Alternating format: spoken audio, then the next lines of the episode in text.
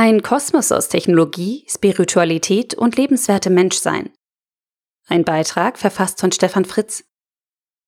Anders Inset muss man auf der Bühne erlebt haben, um diese ungewöhnliche Mischung aus Spiritualität und Technologieverständnis zu verstehen, die er personifiziert.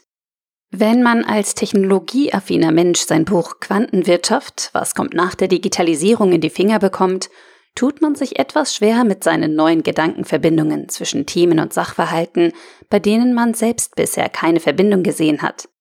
Aber er bietet mit seinen Gedankengängen ein paar coole Wendungen und die haben mich weiterlesen lassen. Es geht wie Marina Mazzucatos, wie kommt der Wert in die Welt, um Werte und wie sie entstehen. Für Anders Insight schaffen wir Menschen wahren Wert durch Glück, Optimismus und Geborgenheit.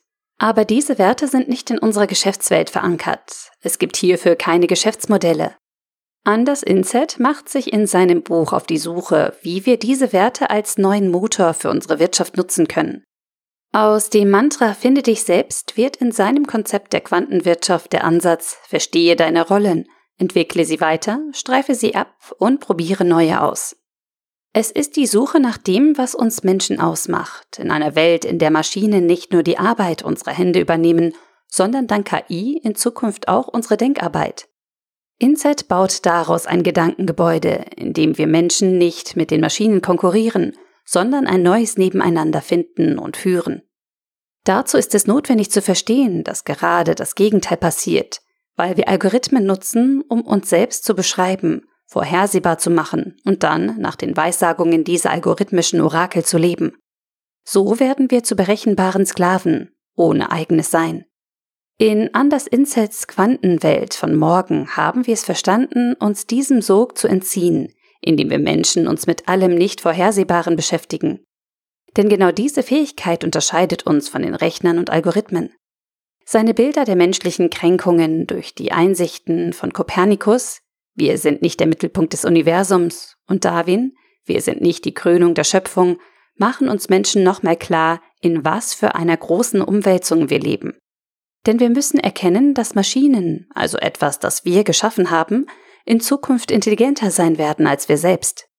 Das Buch ist ein Aufruf zu mehr Subjektivität und mentaler Anpassungsfähigkeit.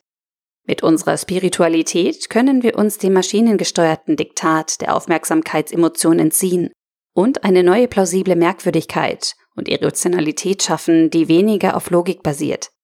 Im zweiten Teil beschäftigt Inset sich vor allem mit Bewusstsein und Grenzen der Physik und Wissenschaft. Hier sind die Gedankengänge manchmal ein wenig zu verschroben, aber in Summe bleibt nach dem Lesen des Buches ein gutes Gefühl zurück, einen Blick in eine mögliche lebenswerte Zukunft erhascht zu haben. Die konkreten Zukunftsszenarien, die er beschreibt, zeigen uns vor allem, dass wir als Menschheit unsere Zukunft selbst in Händen halten.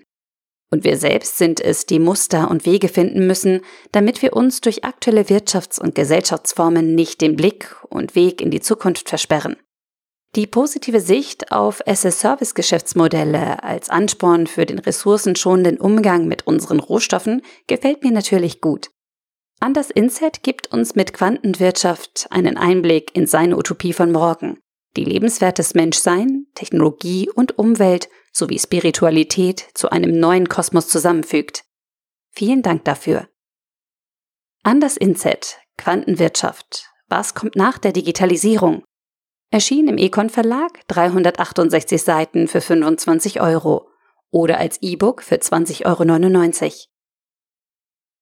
Der Artikel wurde gesprochen von Priya, Vorleserin bei Narando.